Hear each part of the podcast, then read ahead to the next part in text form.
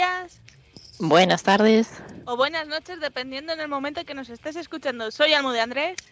Y yo, Martí Paniego. Y os damos la bienvenida a... Son Son Metal.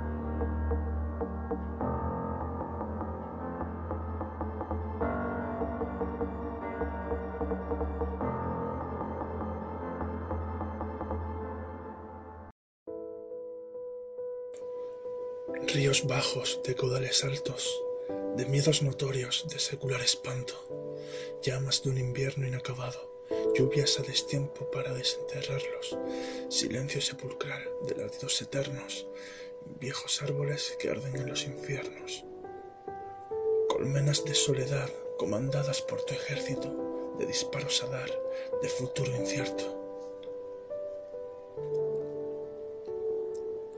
Valle inerte, donde reina el silencio, donde las aves dejaron de alzar el vuelo, por miedo a que fuese su último intento, por miedo a no poder seguir viviendo,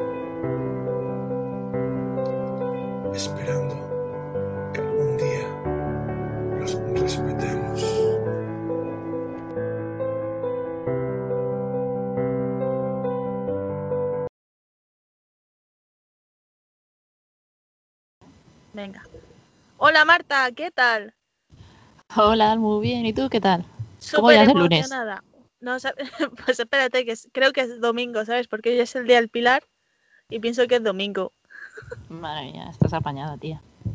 Pues mira, hemos, acabamos de presentar el nuevo tema de Scarecrow Avenue, nuestros amiguis. Se llama Titan y es que lo presentaron el martes 13. Martes 13 de 2020 y ahí lo dejó. Bueno, cuentas redes sociales, dónde escucharnos y presentamos invitado y presentas tú el tema. Vale, pues las redes sociales son, son Submetal Program en Facebook, Instagram, Twitter, YouTube, iVoox, Spotify y en todos lados. Y bueno, pues nos podéis escuchar los martes a partir de- de las seis y media en nuestras plataformas, como ha dicho Marta, y los jueves de 4 a 5 de la tarde en cdmusicradio.com. Un saludo y un beso a Loki. Y de 9 a 10 simultáneamente lo emitimos en ezarrock.com en México. Así que nada, un saludo a los mexicanos. Y preséntanos el tema y a quién. Pues, Bueno, presenta a quién. Al revés, presenta mejor. Presenta a quién tenemos hoy y luego el tema. ¿qué quieres que te presente primero? ¿A quién tenemos hoy? Pues hoy tenemos a Darío de Somascure y vamos a poner para, mientras que le buscamos, yo creo que vamos a poner mi mejor mentira. Venga, te lo compro. Vendido. Sí, sí. Pues nada, disfrutar de mi mejor mentira y vamos a buscar a Darío.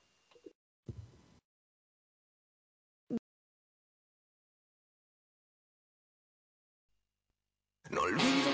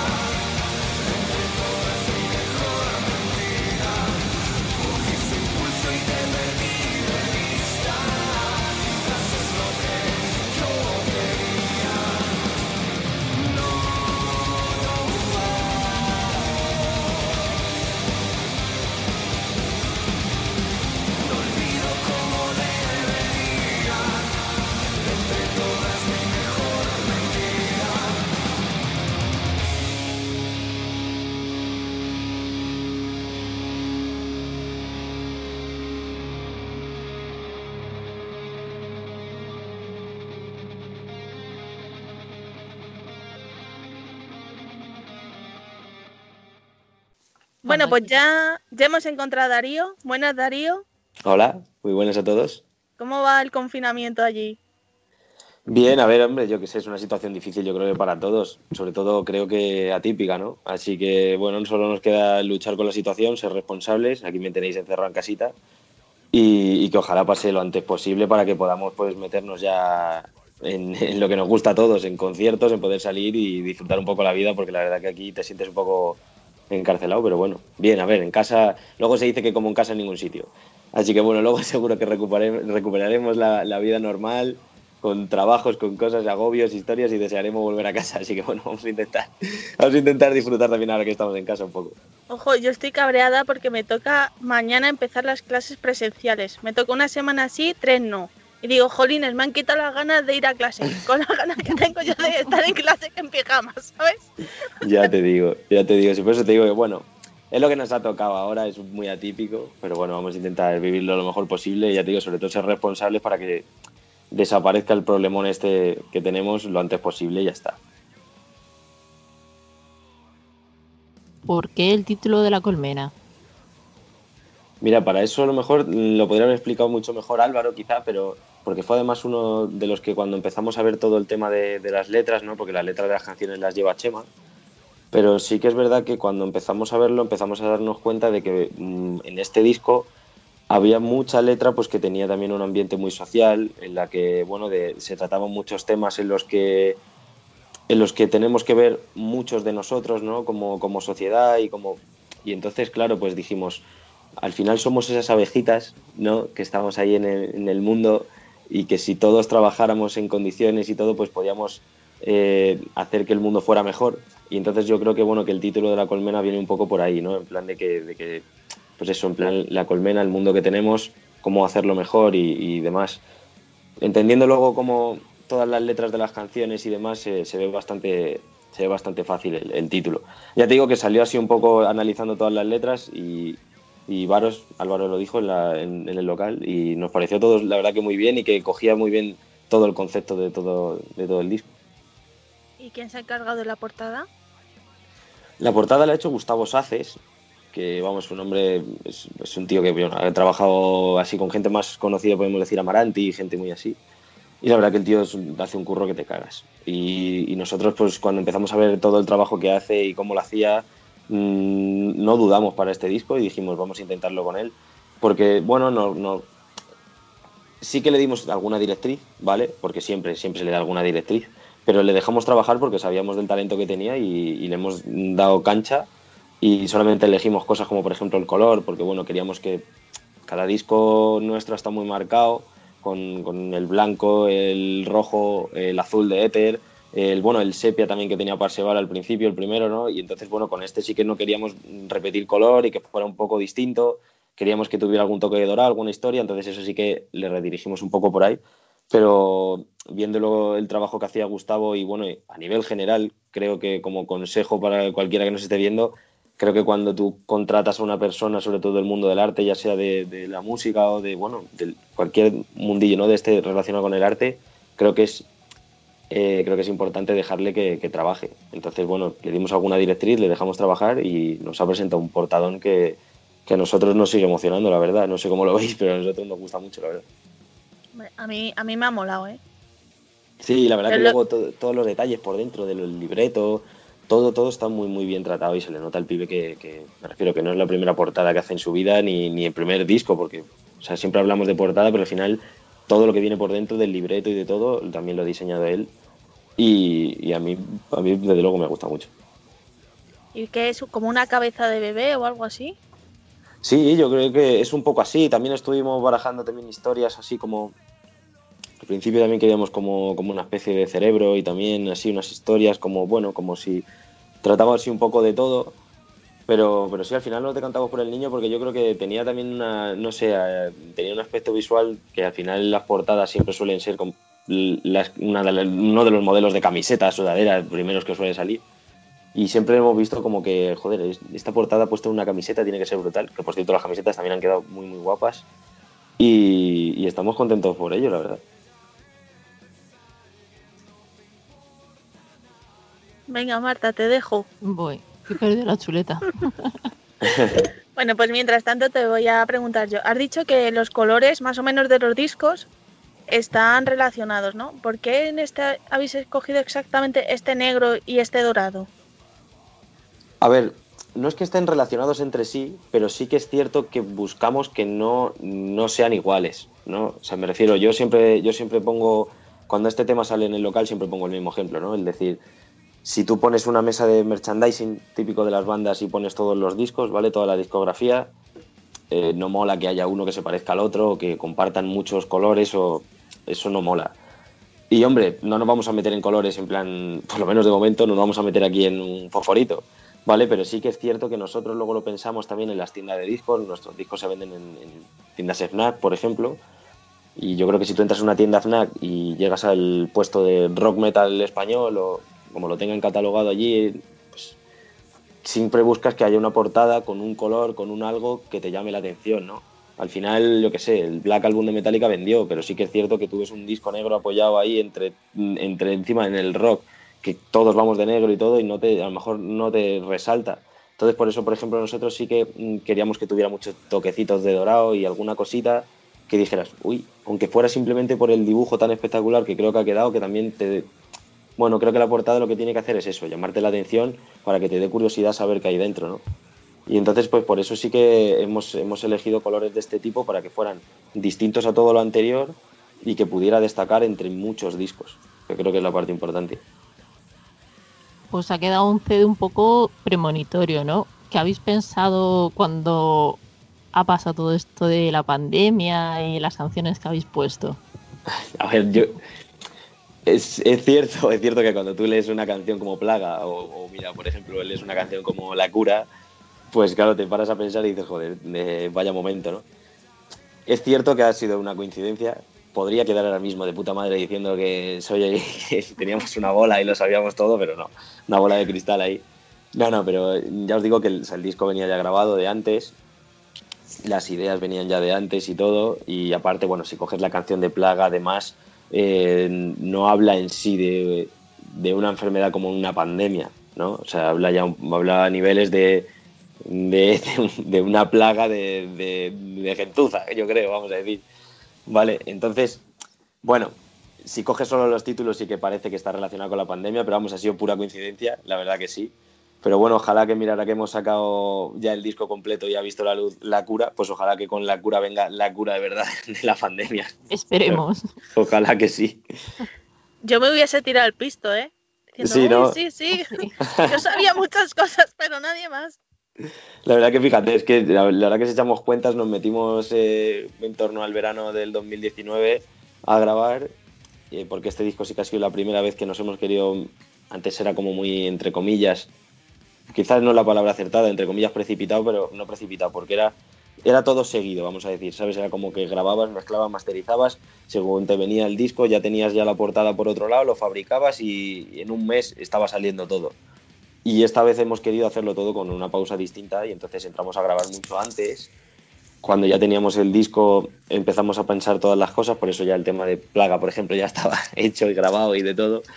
Y ya cuando ya hicimos todo eso, ya luego empezamos a pensar la estrategia de cómo queríamos lanzarlo al mundo y que la gente lo conociera.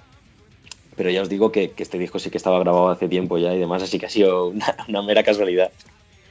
Y es la primera vez que habéis grabado con Andy C, ¿no? Sí. ¿Cómo ha sido grabar con, con él?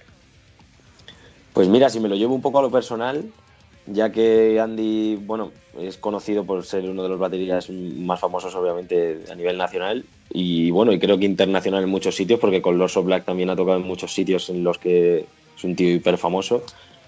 Eh, aparte de pianista, que yo no sé que hay mucha gente que no lo sabe, pero es un pianista de la hostia, dice. Bueno, pues, como podéis comprender, yo siendo batería, para mí ha sido la hostia. A ver, Carlos Santos, que es con el que siempre hemos grabado nuestros discos, eh, es guitarrista, entonces me aprieta las tuercas, pero de una manera distinta, ¿vale? Ahora el tener a uno de los baterías más, eh, pues eso, más famosos de este país, podemos decir, pues era obvio que yo iba con un, yo a nivel personal iba con un, un algo extra, ¿no? Algo de decir, hostia, tío, es que ahora todo lo que toques hay un tío que te lo va a analizar al dedillo y vas a ver si está o no está donde tiene que estar, ¿sabes? Entonces, bueno, es un disco que me lo he tenido que preparar mucho, he tenido que, he tenido que, bueno, pues que que hacer cada corte como yo quería, que, que se expresara todo de la manera que yo quería. Y sí que ha molado porque él me ha dado esa vueltecita de tuerca que me gusta decir a mí en según qué cosas, pues para perfeccionar y me ha gustado mucho porque también para mí ha sido, ha sido una, experiencia, una experiencia grande. Él en ciertos, en ciertos temas, en ciertas cosas, no, podemos decir que nos ha producido alguna canción, que eso también, por ejemplo, nos ha gustado porque nosotros hicimos todas las canciones, compusimos todas las canciones y un tiempecillo antes, como a lo mejor tres semanas antes de meternos en estudio, se las mandamos para que él las viera, para que, para bueno, para, para tener por primera vez en nuestra historia, tener una, una, visión desde fuera de las canciones, ¿no? De alguien, alguien que al final tú, haciendo las canciones, escuchando tus propias canciones, y aunque estés todos los días, al final llega un momento que tú ya, pues, ya tienes la idea clara y no sales de ahí. Entonces, dejar que una persona con tanta experiencia escuche tus temas, sea capaz de analizarlos y te diga, Aquí, por ejemplo, repites el mismo corte dos o tres veces. Intenta que en vez de que sean tres veces que se hace pesado, que se quede solo en dos y este lo vamos a cambiar. Pues parece que no, pero le da otro aire a la música y otra. Entonces, bueno, en cositas de ese tipo nos hemos dejado asesorar y la verdad que ha estado muy bien. Yo creo que, que ha sido una experiencia muy buena para todos. O sea, ha sido un tío. A ver, no, no hemos estado con el sargento Hierro allí, ¿vale? Pero quiero decir, es un tío que es muy profesional en su trabajo, como lo somos nosotros. Entonces, de esa manera hemos congeniado mucho y por eso creo que ha salido el resultado tan bueno que ha salido, porque ha molado. Como él nos decía, hay muchas bandas que no. a lo mejor le dices, prueba esto en este estribillo. Y el mismo músico te dice, no, tío, yo esto lo he practicado así, lo llevo así compuesto y quiero que salga así. Pues él, por ejemplo, decía, yo mm, con vosotros he agradecido mucho que vosotros sois muy abiertos de mira y habéis dicho, pues venga, lo voy a probar. Dice, entonces, entre el tiempo que ganas y, todo, pues al final hace que, fluya una relación muy buena y que las canciones salgan solas y las hemos disfrutado mucho. Cada, cada track, cada corte que hemos hecho, se ha disfrutado mucho. ¿Volveríais a grabar con él?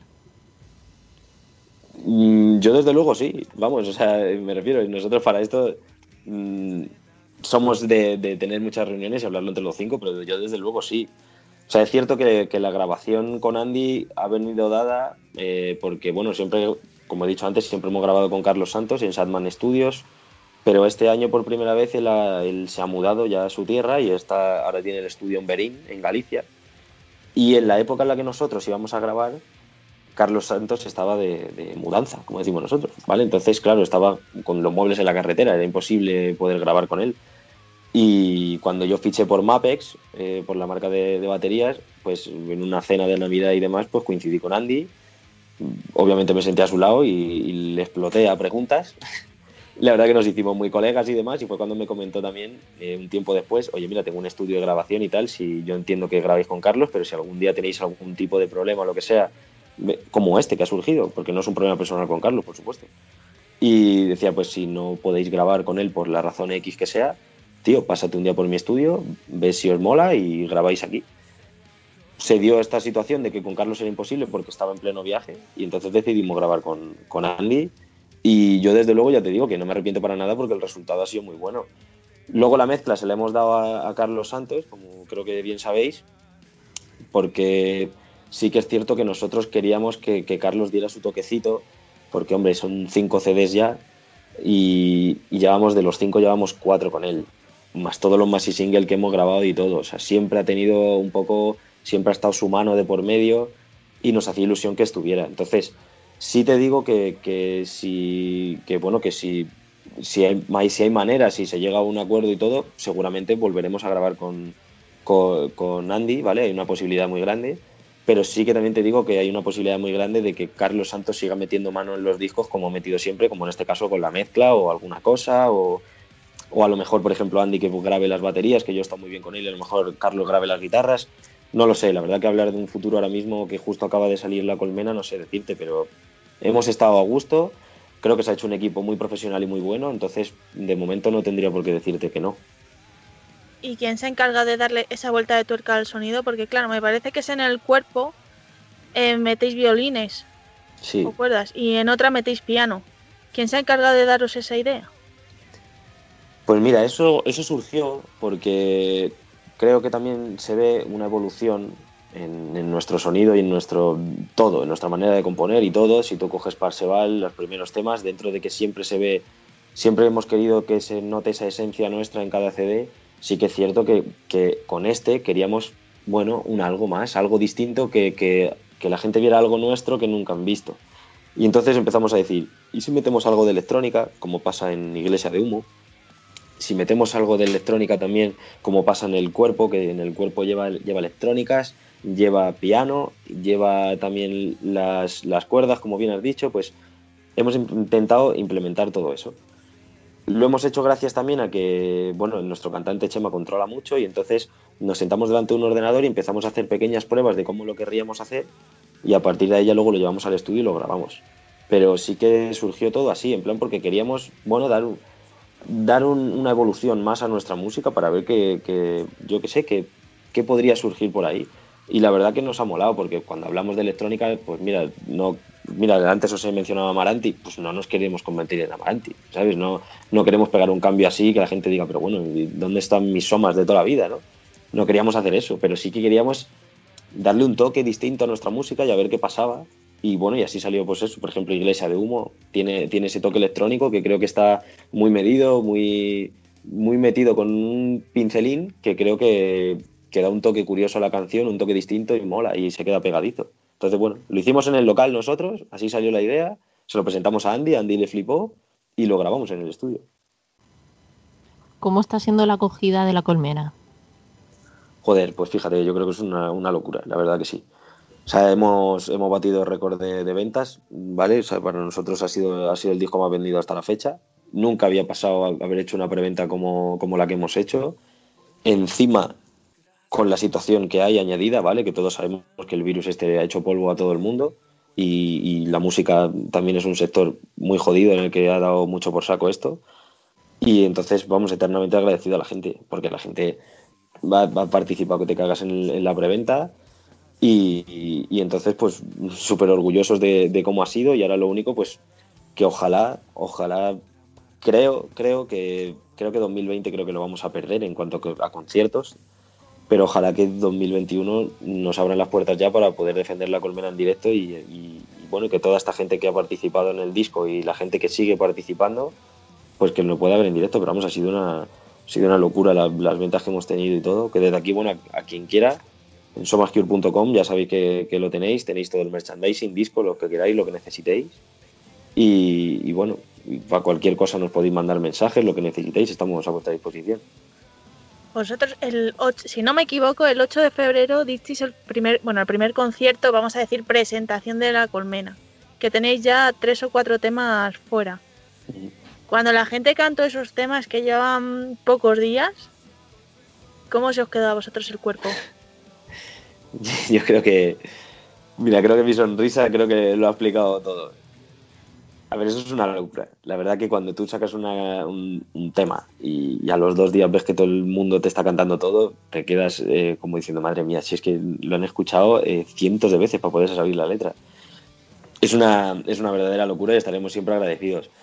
La verdad que bueno, teníamos un, un plan de salida de- del disco que ha sido más o menos modificado porque no queríamos, digamos, no queríamos que fuera, digamos, el disco, o sea, perdona, el, concierto presentación de la colmena como tal, ¿vale? Lo que queríamos era presentar esas canciones de la colmena en Madrid, ¿vale? Para que luego más adelante, cuando saliera, por ejemplo, Plaga, pues tocarla en otro sitio también, que se tocó en Madrid por primera vez, pero a modo de sorpresa, pues cuando luego saliera el vídeo, pues tocarlo en otra ciudad, cuando saliera a bailar en la cuerda, pues tocarla en otra ciudad, entonces íbamos dando conciertos y a la vez, pues esa ciudad donde coincidiera iba a tener la exclusiva de escuchar por primera vez esa canción que acababa de salir. Esa parte sí que se nos jodió un poco en la promo porque obviamente no podíamos, no podíamos dar conciertos. Pero bueno, lo, lo demás sí, han, seguido- han seguido saliendo temas y la gente reacciona muy bien, pero vamos, que lo que tú dices, que es, una verdadera locura que una canción que tenga dos, tres días llegues a un concierto y la gente la cante como la cantó ahí a pleno pulmón y todo. Como está grabado y cada vez que lo vemos, pues eso, sale esta misma sonrisa cada vez más grande porque es una locura. Yo es que me, acuerdo de ese concierto porque yo estaba con Cristina y Nader arriba y yo decía, me decía Cristina, ¿y cuáles son las nuevas? Y digo, pues mira, no nos está todo Dios cantando aquí, no, no me preguntes. Ya te digo. Y fue espectacular. Muy bien, muy bien, la verdad que muy bien. En realidad, a, a ver, la verdad que toca hacer memoria y no me acuerdo exactamente del set list, pero creo que fueron tres canciones solo de las nuevas, porque creo que era Salto de Fe, Iglesia de Humo y creo que tocamos Plaga, así como, como algo novedoso que no había escuchado nadie. Y, y ya te digo que con Salto de Fe, Iglesia de Humo y todo, que la gente las cantara así fue una locura. La verdad que sí. ¿Cómo surge la idea de hacer una rueda de prensa online? Bueno, claramente pensamos que la banda ha crecido mucho, ¿vale? En estos años pensamos que la banda ha crecido mucho, pensamos que ya somos susceptibles de, de tener mucho interés hacia la gente, hacia los medios. Eh, lo hemos visto con un montón de entrevistas que estamos realizando a la semana, que, que también así está siendo una locura en la que estamos muy, muy, muy agradecidos por todo el interés que mostráis todos. Y, y, entonces, pues al ver que también en esta parte de, digamos, de promoción la banda estaba creciendo tanto, dijimos, vamos a dar una, una, rueda de prensa y vamos a hacer una escucha del disco como esto se merece y que se pueda escuchar. Y ¡pum! El virus no nos dejó hacerlo como queríamos, que estaba todo planificado de una manera, la verdad que brutal. Ojalá algún día podamos hacerlo.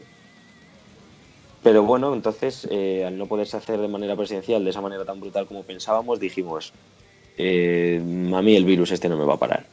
Y entonces dijimos, vamos a hacer, vamos a estrujarnos la cabeza y ver cómo podemos hacerlo. Y de esa manera fue cuando surgió el poder hacer una rueda de prensa online, que por un lado, en cierto modo ha sido, en algunas cosas ha sido incluso mejor que la presencial, ¿no? Porque eh, al final la presencial se hubiera hecho en Madrid y te hubiera llamado un medio de Valencia, otro de Barcelona, otro de no sé dónde, oye tíos, es que no puedo asistir. Nuestro plan era haberlo hecho el 2.0 que decimos nosotros, que era haber hecho todo lo presencial con todo el mundo y aún así haber tenido una cámara con el Discord puesto y con unos micrófonos para que la gente se pudiera conectar también desde fuera. Porque había gente que seguramente no hubiera podido viajar, no hubiera podido venir y entonces hubiéramos hecho todo. Ahora a lo mejor por bocazas llegará alguna banda y nos virlará la idea. Pero, pero bueno, pero bueno, yo, pero bueno, yo lo suelto ahí y que quede un poco como que hemos sido los pioneros. Pero vamos, ya os digo que bueno, nos estrujamos la cabeza, tenemos la gran suerte de que Chema, el cantante, pues controla muchísimo de informática y entonces le dijimos, tío, eh, tenemos que intentar hacer una rueda de prensa online, mira a ver cómo podemos hacer para, mm, para elegir un, bueno, un medio de comunicación que no se quede pillado, tío, algo con lo que podamos hablar con todo el mundo y que la gente pues se entere bien y que, y que bueno, que nos vean, que sea todo fluido y que puedan escuchar los temas, que todo, bueno, creo que lo conseguimos, creo que salió todo bien. La verdad que todos los medios nos han escrito diciendo, oye, estuvo muy guay, ha sido muy original y, joder, creo que también de, algún modo también ha sido cómodo porque, hombre, la gran mayoría estaba en su casa, sentado en su sofá tranquilamente y, bueno, pues escuchando una banda que le gusta y empapándose de toda la novedad y la actualidad, yo creo que también está, está guay. Así que la idea surgió un poco por eso, por, por culpa de que el virus no nos dejara, pero la idea como tal de dar, un, de dar una rueda de prensa existía. Lo que no existía es que fuera eh, online de la manera que se tuvo que hacer. Pero bueno, creo que lo pensamos y salió creo que bien. Bueno, ahora que hablamos de rueda de prensa, ¿le va a pitar a alguien los oídos? Nader. sí. ¿Cómo, ¿Cómo, surge la idea de trabajar con Black Heaven? Bueno, pues mira, nosotros eh, llevábamos un tiempo ya en la que precisamente justo suscribo un poco mis palabras de antes, la banda estaba creciendo mucho. Eh, lo que más se notó fue que nosotros hemos estado grabando más o menos, gra grabamos disco y sac sacábamos disco, podemos decir, eh, cada dos años y sin embargo Ether ha durado tres la gira. Era una locura. O sea, es que no paraban de llamarnos, seguíamos dando conciertos y cuando queríamos parar para meternos en estudio te llamaban otra vez. Y entonces, eh, conciertos y conciertos y conciertos y, bueno, y es que salimos del estudio, para, ¿sabes? salimos del estudio de grabación para tocar en el Leyendas del Rock también. O sea, me refiero que es que al final eh, la banda la estaban llamando de todos lados para tocar y entonces eh, eso hizo que nuestro anterior manager, pues bueno, se, se atoró un poco, ¿vale? Al final, al final era, era complejo el, bueno, el manejar tantas fechas, con tantas promociones, con tantas historias de grabación que necesitábamos, tantas cosas y tal y todo esto, y entonces nos dijo, mmm, ahora mismo la banda se me está viniendo un poco grande y prefiero, prefiero dar un poco de espacio aquí. Entonces, bueno, nos íbamos a quedar solos en un momento en el que la banda, precisamente como había crecido tanto, tan rápido, no podíamos gestionarlo nosotros solos tampoco. Surgió la idea, ya que a Nader le conocemos hace tiempo, hablamos con él y le dijimos, oye, Nader, nos ha pasado esto, No sabemos ni siquiera si te interesa trabajar con nosotros, pero por lo menos eh, échanos una mano en esta, en esta época de salida del disco, a ver si nos puedes echar aquí. En... Bueno, automáticamente cogió y nos dijo, mira tíos, para un rato no, yo esta es la oportunidad de mi vida, me flipáis como banda, me encanta trabajar con vosotros, me tiro al barro directamente. Llevamos unos cuantos meses trabajando con él y la verdad que de puta madre, porque es un manager al que le llamas y te coge el teléfono, que parece que no, pero eso es importantísimo. Es un manager con una transparencia brutal, ¿vale? Ojalá nunca jamás en la vida se corrompa, como suele pasar con la gran mayoría de, managers. Es un tío con, ya te digo, con una transparencia que te cagas en cuanto a todo. Cualquier contrato que se ponga encima de la mesa de conciertos, de lo que sea, de cualquier cosa, siempre lo consulta con la banda, te lo enseña, te pide opinión. Nunca te va a subir a un escenario donde tú sepas, donde él sepa sobre todo que, que vas a estar incómodo. Hay un escenario donde no me gusta, por la razón X que sea, porque yo qué sé, por, por lo que sea donde la banda no está a gusto, nunca él va, va a forzarte a que tú estés en un sitio malo. Entonces, creo que es importante que ya que tenemos la gran suerte de dedicarnos a algo que nos gusta, que se pueda disfrutar y esté bien, sea en un ambiente sano y muy profesional. Es un tío que se ha subido la barca con nosotros, está remando hacia el mismo lado que nosotros, no pone impedimento para nada, así que de momento estamos en una convivencia muy muy buena, muy contentos con él y ojalá todo siga así y ya te digo que nunca jamás se corrompa, que al final luego cuando empieza a ver temas de dinero e historia, ya sabemos lo que pasa con las bandas, que al final es un problemón muy grave y de momento con nosotros las cosas van muy bien con él, así que ojalá siga todo así y ya os digo, siempre acabo igual, pero es que la verdad, ojalá empecemos a dar conciertos, que es lo que necesitamos, tanto él como nosotros, porque ahí es donde se ve el trabajo de un manager. Mira, yo suscribo tus palabras sobre Nader, yo llevo con él un año casi dos, más o menos, un año y medio, y él está en su tierra y yo aquí y todo el rato me está por el teléfono. ¿Cómo van? ¿Cómo van? Y yo, bien, bien, bien, bien. Y cuando acaba digo, ala, ya está, nada, todo. Dice, ala, pues a tu casa. Y ese, y ese que es que yo estoy aquí y él está a unos 400 kilómetros así y es como, mm, mira, no me siento sola. Estando yo aquí en, la sala. Y los músicos, igual, con los que hablas, pues lo, dicen lo mismo que tú, que trabaja, queda a gusto.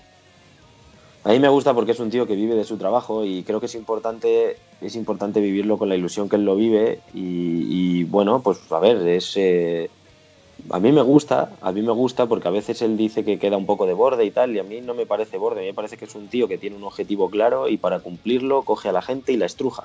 Y a mí me gusta porque al final eh, todos aquí pecamos de una cosa muy bonita que es que somos hiperprofesionales en todo el equipo de Somas Cube y entonces lo que queríamos es tener un manager como él que nos coja y nos estruja, nos coja y nos exprima al máximo sacando todo lo mejor de nosotros. Entonces, a mí me está pareciendo muy bien la relación que tenemos y ya te digo que es recíproco porque nosotros, ya se lo dijimos según entramos por su puerta, le dijimos, Somos que no tiene techo, tío. O sea, si, no sé, ponerte un ejemplo, si este año, eh, por poner un ejemplo así este año, por ejemplo, eh, quisiéramos tocar en el Resurrection Fest, que fuera nuestra meta. Cuando el Somas Cure llegue ahí, no me vale que luego te cruces de, brazos. Es que después del Resu quiero otro. Y después de ese voy a querer otro. Y luego voy a querer el Rock Fest. Y luego, si se vuelve a hacer el download, lo voy a querer hacer. Y luego voy a querer una gira de salas de 50 fechas. Y luego voy a querer que me lleves a Latinoamérica. Y luego voy a querer que me lleves a Japón. Y luego, y así. O sea, y nunca vamos a estar, mm, entiéndeme, contentos. Siempre vamos a querer más porque pensamos que este proyecto es un proyecto que es muy bueno, en el que hemos dado, ya lo puedo decir, la mitad de mi vida, más de la mitad de mi vida lo he dedicado a Somas y quiero que funcione. Quiero que funcione y quiero que todo el mundo lo escuche para que por lo menos tenga la oportunidad de decir esto me gusta o no me gusta. ¿Vale? La gran mayoría de bandas, el, muro con el que nos damos siempre es que es muy complejo que nuestro disco se escuche en todas las casas, como digo yo que todo el mundo lo pueda escuchar, porque es muy difícil cuando empiezas a entrar en la radiofórmula o cosas de ese tipo, porque ahora mismo el rock y el metal no es la música que se pone en Europa FM. Entonces, eh, mm, llegar a este punto es complejo, ¿no? De que te escuche todo el mundo. Entonces, lo único que puedes hacer es trabajar, trabajar, trabajar, trabajar y que cada día llegues a un hogar nuevo, pues ya es, ¿sabes? Una nuez que se mete en el saco, ¿vale? Y ya luego esa persona que te escuche a lo mejor le gustas o no le gustas, pero ya tu trabajo lo han valorado y, ya le ha llegado a alguien. ¿no? Y entonces es por lo que trabajamos día a día. En el boca a boca, en que los medios te ayuden, en nosotros pelear para que eso funcione. ¿Dónde te llevéis a- gustaría tocar? Oye, pero como os habéis solapado y no se escucha ninguna. No, iba, iba a decir, no llevéis a Nader a Japón que no vuelve. Sí, no, joder, ojalá, yo, vamos. Y a mí no me importaría hacerme una gira de dos semanas, tres o un mes allí en Japón. Y a mí la verdad que me parece un sitio curioso. Nunca he viajado a Japón. Y, y también me molaría, pero ya os digo que encima si voy allí para defender nuestra música, joder, a mí me- para mí sería un sueño inolvidable, así que ojalá. Ya vosotros os dejo ir, pero a Nader no le llevéis. Se queda allí buscando Nintendo o algo, seguro. ¡Hombre! ¿Cómo lo sabes? ¿Dónde te haría más ilusión tocar? En todos lados. Si es que es lo que te digo, es que para mí en todos lados. La verdad que es que, mira, nosotros no es por el sitio, es por la gente, como decimos nosotros. Nosotros cuando vamos al Resu, mola tocar en el Resu, pero lo que mola es que tocamos delante de muchísima gente de muchos sitios y encima mm, de- delante de muchos gallegos. Entonces, por ejemplo, a mí eso también me mola, porque al final creas allí una familia. Y entonces es lo que me gusta, que a lo mejor hay gente de Galicia que no tiene la oportunidad o no sé cómo decir, o el tiempo, o no sé, de a lo mejor poder viajar a Madrid para vernos. Pues ese día vas a su tierra y te ve. Entonces, a nosotros lo que nos gusta es tocar en todos lados y que todo el mundo pueda disfrutar de nosotros. Obviamente, cuando tú vas a festivales de, de ese calibre, como cuando tocamos en el Download Festival, eso fue increíble. Tocar en Madrid, que es nuestra tierra, eh, cómo se petó el escenario. Nosotros eh, coincidimos, no me acuerdo si fue como en, no me acuerdo si en 10, 15 minutos, incluso toda la actuación, no me acuerdo, coincidimos con Ópez. Toda la actuación. Pues fíjate, con Ópez, ¿vale? O sea, no te estoy diciendo ninguna banducha, estamos hablando de Ópez. Y bueno, eh, ahí están las imágenes, estaba petado nuestro escenario. Era una locura, terminamos de tocar, la gente pidiendo otra y otra y otra. Estaba allí el jefe de escenario diciéndonos, mira tío, en todo el festival nunca había visto yo esto en ningún escenario, por favor salir y tocaros otra. Que yo mismo le dije, tío, no, porque vamos a tocar otra canción y, vamos a ser, al final, de cara a la organización, vamos a ser los tontos que retrasaron el download, ¿sabes? Digo, porque ya, no sé si habéis visto cómo funciona, pero al haber cuatro escenarios, según digamos, según acaba la música en uno, dan como tres, cinco minutos en ese escenario y empieza a sonar la música del otro escenario.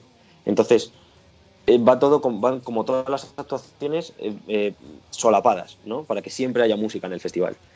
Entonces, claro, si nosotros llegamos a tocar otra canción más, a lo mejor ya hubiéramos retrasado el escenario que teníamos al lado y eso ya hubiera retrasado al otro y al otro y, hubiera sido un jaleo. Entonces le dije al tío, mira, hemos acabado a lo grande, la gente ha flipado con la actuación, nosotros estamos que estábamos a punto de llorar por lo que había ocurrido ese día allí porque fue increíble. No queremos ser los tontos que retrasaron el, horario del download, tío, déjalo aquí ya está. Pero fue una locura, está grabado además por ahí se escucha a la gente pedir otra, otra, otra, y son más cure, son más cure, son más cure, y cuando tú ves, a, no sé el número que había, 8.000, 10.000 o lo que hubiera allí, eso es una locura. Cuando ves a esa gente cantar así, te vuelves loco. Entonces, escenarios, pues no sé, tenemos vivencias de este tipo así que son increíbles, pero al final ya te digo que queremos tocar en todos los lados que nos dejen para que todo el mundo nos pueda escuchar. Además, hablando del download, yo estuve en ese, que creo que fue el del 2017, el primero, si puede ser. Eh, Que fue, el primero, System. fue el primero que fue el de System of a Down, además. Que además toca- sí, que. Que Sí. estaba eso a reventar. Que nosotros Eso- queríamos veros a vosotros y dijimos, pero vamos a ver, es que no se puede ni pasar. Ni en el. Creo que tocasteis en el 4, si no me equivoco, en el 4. Eh, cre- creo que sí, la verdad que Sí. me va a costar recordarlo, pero creo que sí. Justo, el que estaba así como enfrente. Aquí había uno y estaba así enfrente. Y mira, Sí, y sí. para y llegar a vosotros, dijimos, y, no, y nos perdimos todo el concierto porque, claro, no se podía llegar. Dijimos, Fue una "Cachis, locura la cantidad de la- gente que había. Ya te digo que, que fue una locura porque es que era muchísima gente, era muchísima, muchísima gente y coreando ahí el nombre de la banda, que eso pues no se nos olvidará nunca. Así que vamos, ya te digo que vamos, es que ojalá, es que ojalá podamos estar en. Es obvio que todos los festivales estos al final abarca- eh, abarcas eh, mucho público y son públicos más grandes que de momento nosotros nunca hemos visto, ¿no? En un concierto, en una sala nuestra. Mm, Pero ya os digo que yo ojalá podamos ir algún día a México, a Chile, a Venezuela, a todos los donde podamos ir, porque también, por ejemplo, nos escribe mucha gente de allí que nos quiere ver en directo y todavía no hemos podido ir. Entonces, pues bueno, a lo mejor un objetivo a corto plazo, pues como decía Marta, pues sí, a lo mejor es un escenario de allí donde podamos tocar delante de esa gente que no nos ha visto. ¿no? Al final el resumen es eso, es, es que la gente que de verdad nos quiere nos pueda degustar también en directo y, vernos y, y opinar también, ¿no? Mira, este año, el año que viene, mejor dicho, se va a Sibania para allá, lo mismo Nader os manda. no se sabe, a ver qué pasa, sí, a ver qué pasa.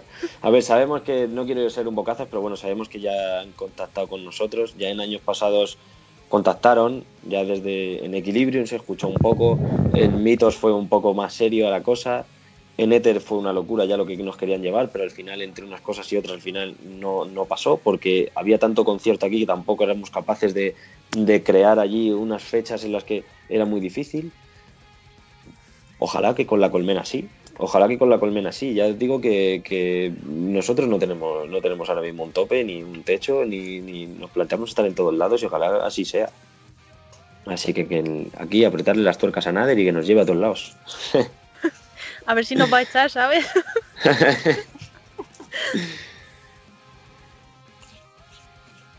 Te dejo, Marta.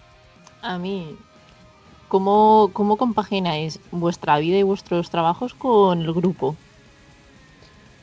Bueno, pues mira, la verdad que. mm, Bueno, voy a ser claro con vosotras, ¿vale? Y bueno, y con todos los que nos estén escuchando. eh, sobre todo cuando éramos más pequeños era entre comillas peor, porque a lo mejor cuando, claro, yo empecé, eh, yo tenía 13 años la primera vez que di un concierto con, con Borja, ¿vale? Que es con el que llevo toda la vida. Y pues fíjate, pues era lo típico de que tú ahorrabas tres durillos y la gente te decía, hemos pensado en irnos aquí, aquí, aquí a salir de fiesta o tomarnos unas copas. No, tío, yo no puedo. ¿Por qué? No, pues porque me voy a comprar un plato nuevo de batería y tal, no sé qué. Venga, tío, no me jodas. Sí. O sea, nosotros teníamos claro el proyecto que queríamos tener y entonces yo dedicaba mis ahorros, dedicaba mi vida a poder tener un instrumento cada vez mejor, a mm, pagarme un local, a pagar una promoción de una revista de no sé qué para... Entonces, al final te quedas entre comillas en tu vida personal muchas veces sin hacer ciertas cosas, ¿no? Yo tengo colegas que han viajado a muchos sitios y a lo mejor yo he viajado bastante menos que ellos. Pero porque yo tenía claro que tenía que dedicar tiempo a esto. Entonces, bueno, sí que es cierto que es difícil de compaginar. Al final luego todos tenemos nuestro trabajo también. Entonces sales de tu trabajo, tienes que meterte a ensayar. Nosotros, por ejemplo, pues mira, eh, ahora con el tema de la pandemia le han cambiado el horario, pero por ejemplo, Chema el cantante ha tenido eh, casi toda la vida horario de tarde, por ejemplo. Entonces él salía y teníamos que ir a ensayar todos a las 9 y a las 9 de la noche íbamos a ensayar. Salíamos de allí a las 12 y media o la 1, sobre todo en, en momentos en los que estás componiendo un disco. Sales de allí a las 12 y media a la 1 y a las 7 de la mañana te tienes que levantar que tienes que ir a trabajar luego al día siguiente cada uno a lo nuestro. Entonces, eh, bueno, pues que es complicado, pues sí, pero que teníamos claro que queremos esto y que no nos iba a parar nada, pues también te lo digo, que nosotros, pues eso, hemos dejado de vivir algunas cosas por vivir otras. Ya te digo, mis colegas, por ejemplo, habían, han ido a Irlanda, por ejemplo, que yo me acuerdo una vez que fueron a Irlanda todos y yo no pude ir, pero yo tocan el download y ellos no. Vale, en- entonces, eh, entonces, claro, pues cada uno elegimos un poco el camino que queremos y dentro de que es un, un camino complejo y demás, nosotros teníamos mucha ilusión por hacer muchas cosas, entonces al final tienes que elegir y dejar de lado algunas cosas porque crees en tu proyecto. Al final es este proyecto para nosotros empezó siendo un hobby y poco a poco se está convirtiendo en nuestro trabajo que estamos a esto. Entonces, eh, pues bueno, pues eh, ojalá siga, siga todo así y algún día pues te diré que ha valido la pena. Ya te puedo decir que ha valido la pena todo, todo lo que hicimos porque ya, como decimos nosotros, mm, ya podemos contarle a nuestros hijos, a nuestros nietos o cuando a quien sea todo lo que hemos vivido, que creo que ya es algo que no tiene, la- no tiene todo el mundo la suerte de vivir. Entonces nosotros la verdad que, fíjate, os estoy hablando de mi habitación y es que ahora mismo no se ve, pero aquí ahora mismo tengo un, un stand que está hasta arriba de pases, de pues eso, y de todo lo que hemos nombrado, de, de- del download, del Resu, de cuando hemos tocado en el Jineta Rock, tengo aquí del Resurrection Fest, eh, no sé, ¿sabes? Entonces, y, y no es de ir de público, es que he tocado allí, en los escenarios principales. Entonces, pues yo para mí ahora mismo me, me sale a cuenta totalmente todos esos esfuerzos que llevo haciendo desde, desde los 12 años que, le dije a mi madre, mamá, quiero tocar la batería. Pues hasta ahora que tengo 28, pues no he parado de tocar la batería. Y quiero seguir haciendo esto y, y cada vez más profesional y que cada vez la música le llegue a más gente y que cada vez nos disfruten más y más escenarios y, y todo. Entonces, ¿es difícil de compaginar? Sí, pero estoy orgulloso de hacerlo y de, y de cómo, y cómo está saliendo. Hombre, que, que es lo suyo también. Que en el momento que llegas a tu meta, por decirlo así, hay que estar orgulloso. Ya, has dicho que empezaste sobre los 13 años a tocar. Sí. ¿Cómo has visto tú la evolución de la ley del menor en cuanto a los conciertos? Porque ahora sí se puede, ya puede ir un niño de 3 años a un concierto, acompañado evidentemente, pero Mm. puede. ¿Cómo ves tú eso? Hombre, a ver, yo antes lo entendía por el tema del desfase, del alcohol, el no sé qué, el no sé cuánto, pero sí que me parecía muy cruel porque a mí me ha pasado. Yo, por ejemplo, somos de Móstoles, ¿vale? La gran mayoría de nosotros, y aquí se hacía el grandioso festival en su momento. Aquí ha venido gente como Ramstein, Marilyn Manson, Metallica, ha venido gente muy gorda aquí. Yo no podía ir, tía. ¿Sabes? Entonces es una putada porque yo me ponía en la valla allí, yo qué sé, a ver si me llegaba algo. Pero yo no podía entrar, porque era menor. Y, y es una putada porque para mí la música es cultura y, y, joder, que yo no estaba haciendo nada malo, ¿sabes? Estaba escuchando música. Aparte, te diré una cosa. No sé cuántos años hace que existen las discotecas light, ¿sabes? Pero, pero, ¿por qué la gente podía ir a una discoteca light ahí a... Vale, que no se vendía alcohol, pero bueno. Una discoteca light ahí a escuchar su música y sus cosas y yo no puedo entrar a un festival. Tío, pues lo que sea, a lo mejor es un marrón, pero que el camarero me, pilla el- me pida el DNI o cualquier cosa y no me ponga un mini. Ya está, no me lo ponga, pero dejarme ver a Metallica en directo, tío, porque no voy a poder. Entonces, bueno, yo eh, me han privado de ver muchos conciertos y muchas cosas porque era menor y por historias y no sé qué, y que y entonces era una pena eso. Yo ahora estoy muy contento porque sí que es cierto que, que además nosotros en nuestros conciertos, siempre que es posible, intentamos a la gente que viene en familia y demás y eso, pues a lo mejor no los metes en el mogollón de gente y siempre damos la opción, ¿vale? Que esto obviamente no es obligatorio, pero sí que damos la opción de decir, oye, mira, pues si traes a tu hijo menor niño de tres años o lo que sea, más que nada también porque vea el concierto, lo disfrute, no se asuste con la gente mayor o cualquier cosa, o, o que sí que es cierto que hay alguno que se pone pedo y la lía o cualquier cosa, pues siempre a lo mejor algún tipo de, de balcón, cualquier cosa, algún anfiteatro que hay algún, en algún sitio, cuando hemos tocado en algunas salas que parecen rollo teatro y demás, pues los pones ahí arriba, ven el concierto de puta madre, disfrutan de la música, se nutren del rock, del metal, que no es algo malo, que vestimos de negro pero que somos buena gente y ya está. Y a mí me parece muy guay que, que los niños desde pequeñito puedan elegir qué música quieren escuchar y qué quieren hacer. Así que, correcto, para mí, muy bien que haya evolucionado esto así. Pues nada, si necesitáis niñera para vuestros conciertos, yo me apunto, ¿eh? Ahí, ahí, que se, quede, que se queden ahí en un rinconcito. Claro, Almu los cuida. Sí, sí, yo los cuido. Y cuéntanos, ¿cómo has visto el movimiento mute? El movimiento mute. A ver, yo mm, creo que creo que es necesario, es que es que la cultura para todos es que ti- tiene que estar. Y a mí, por ejemplo, de la, la rabia que me ha dado es eh, que hay muchos, muchos tipos de espectáculos que se han estado, eh, o sea, se ha hecho, se ha estudiado cómo hacerlo para meter a la gente. ¿Vale? Y entonces yo a veces digo, ¿y por qué no se estudia con la música? Porque nosotros, cuan- nosotros automáticamente, nuestros conciertos, los que había planificado, nos han llamado y nos han dicho, cancelado. Y nosotros hemos dicho, ¿pero por qué cancelado? Pero, o sea, ¿por qué no aparece allí un tío, estudia un poco la sala, las condiciones, todo, y dice, este concierto lo puedes dar así, en estas condiciones, de esta manera, con este aforo, con esta distancia, con esto no sé qué? No lo entiendo. Entonces, Joder, cultura segura. Pues si yo es que estoy a favor de una cultura segura, claro que sí. O sea, hay un virus y lo único que te pido es que me dejes trabajar. Si es lo único que pido. Si yo entiendo que ahora no se puede trabajar de una manera normal, ¿vale? Pero dentro de que no se trabaje como una manera normal, estudia la posibilidad de que yo al menos pueda trabajar de alguna manera. Si no meto 300 personas y tienen que ser 100, o no meto 500 y tienen que ser 200, o no sé cómo será el baremo, cómo lo harán, según los metros, según no sé qué. Tío, estúdialo, lo pones ahí y hacemos una cultura segura para todos que nos impida trabajar. Y ya está. O sea, que no nos impida trabajar, quiero decir.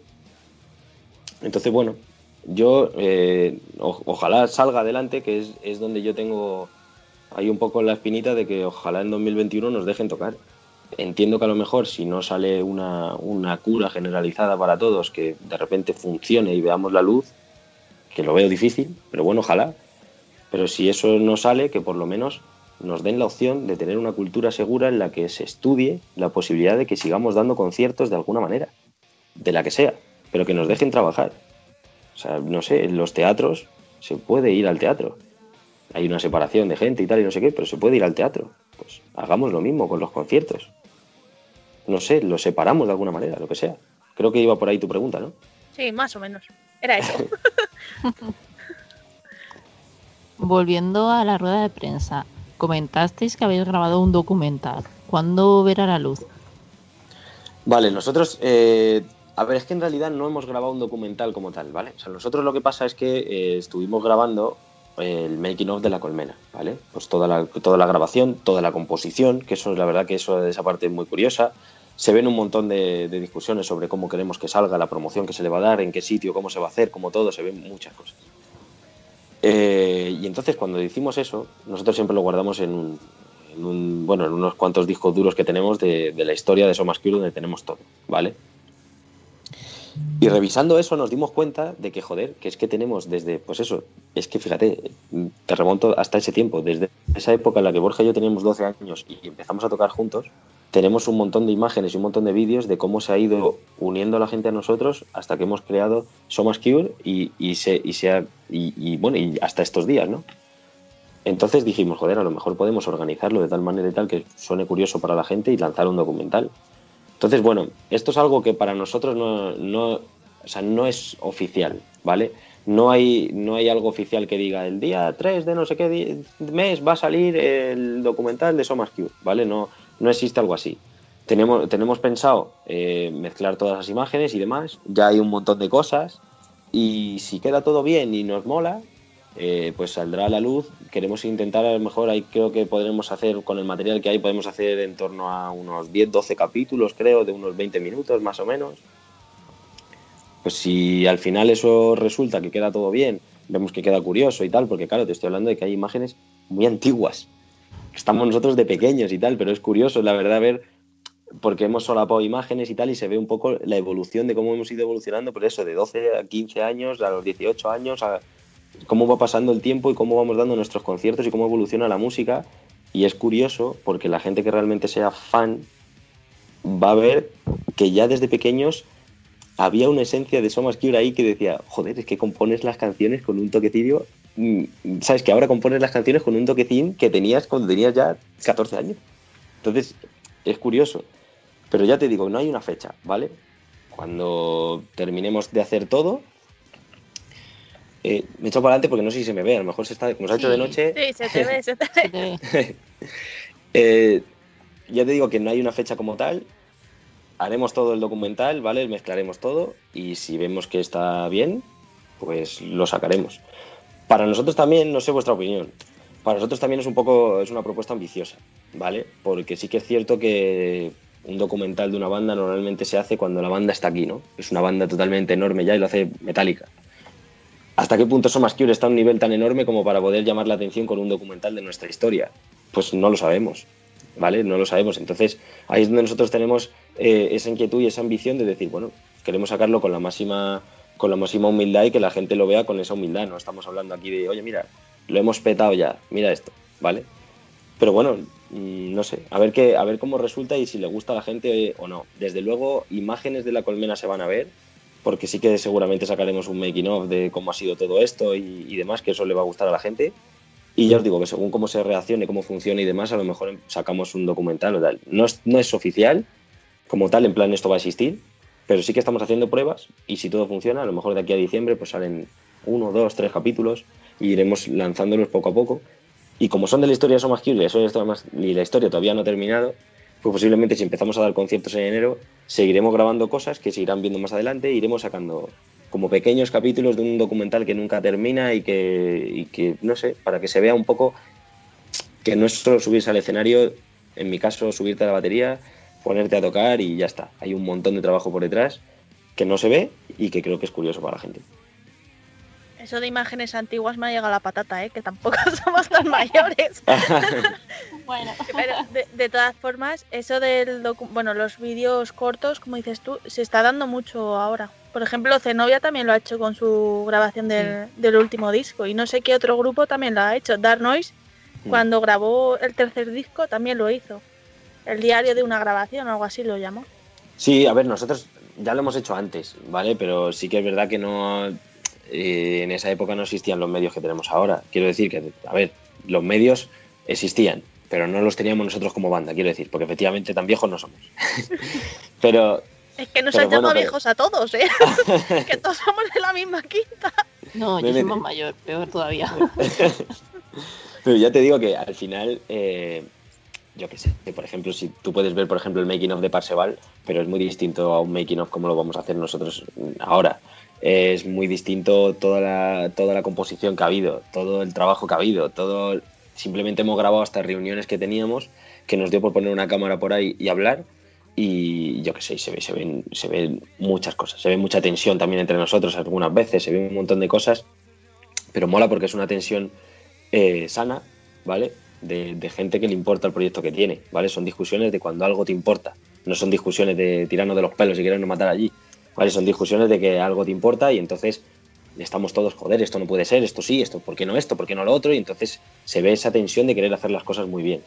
Y entonces yo creo que la gente le puede resultar muy curioso ver un poco lo- los, los entresijos ahí de, de todo y bueno, yo qué sé, al final Metallica es Metallica y hemos visto todos sus documentales y hemos visto cómo graban, pero creo que a todos nos ha gustado cuando Lars Ulrich le dijo, a, bueno, fue Heifir a Ulrich que le dice que es un cabrón y que te voy a partir la cara y le pone aquí, pues al final me refiero que todo el mundo luego cuando ve esas cosas, esas tensiones y esos rollos en- que hay dentro de las bandas es donde realmente te llama la atención y donde realmente, pues bueno, pues eh, te crea una curiosidad verlo todo. El salseo es lo que manda. El salseo, totalmente, tú lo has dicho, el salseo al final. Bueno, Marta, preséntanos. Vamos ya a ir a la sección que te hemos comentado antes. Preséntanos Sí. la sección. Pues ahora vamos a hacer la, sec- la sección Music Movie y nos tienes que decir la banda sonora de una serie, de una película que te guste. Vale, yo eh, soy muy fan de Batman. Vale, así que creo que creo que una banda sonora como la del Caballero Oscuro debe estar en esta sección. Creo que es de esas que ¿sabes? te, da, te da buenas Que te vibras. llegan. Sí, te da buenas vibras. También es cierto que yo soy muy fan de Batman y entonces aunque hubieran puesto cualquier mierda la hubiera visto también. Pero bueno, creo que creo que está, creo que está cuidado. La verdad que encima la peli me flipa. Así que mira, digo, así si ves la peli encima también disfrutas de la música, de puta madre. Bueno, me quedo pues, con eh, esa. Os dejamos el tema y ahora volvemos y te seguimos preguntando alguna cosita más.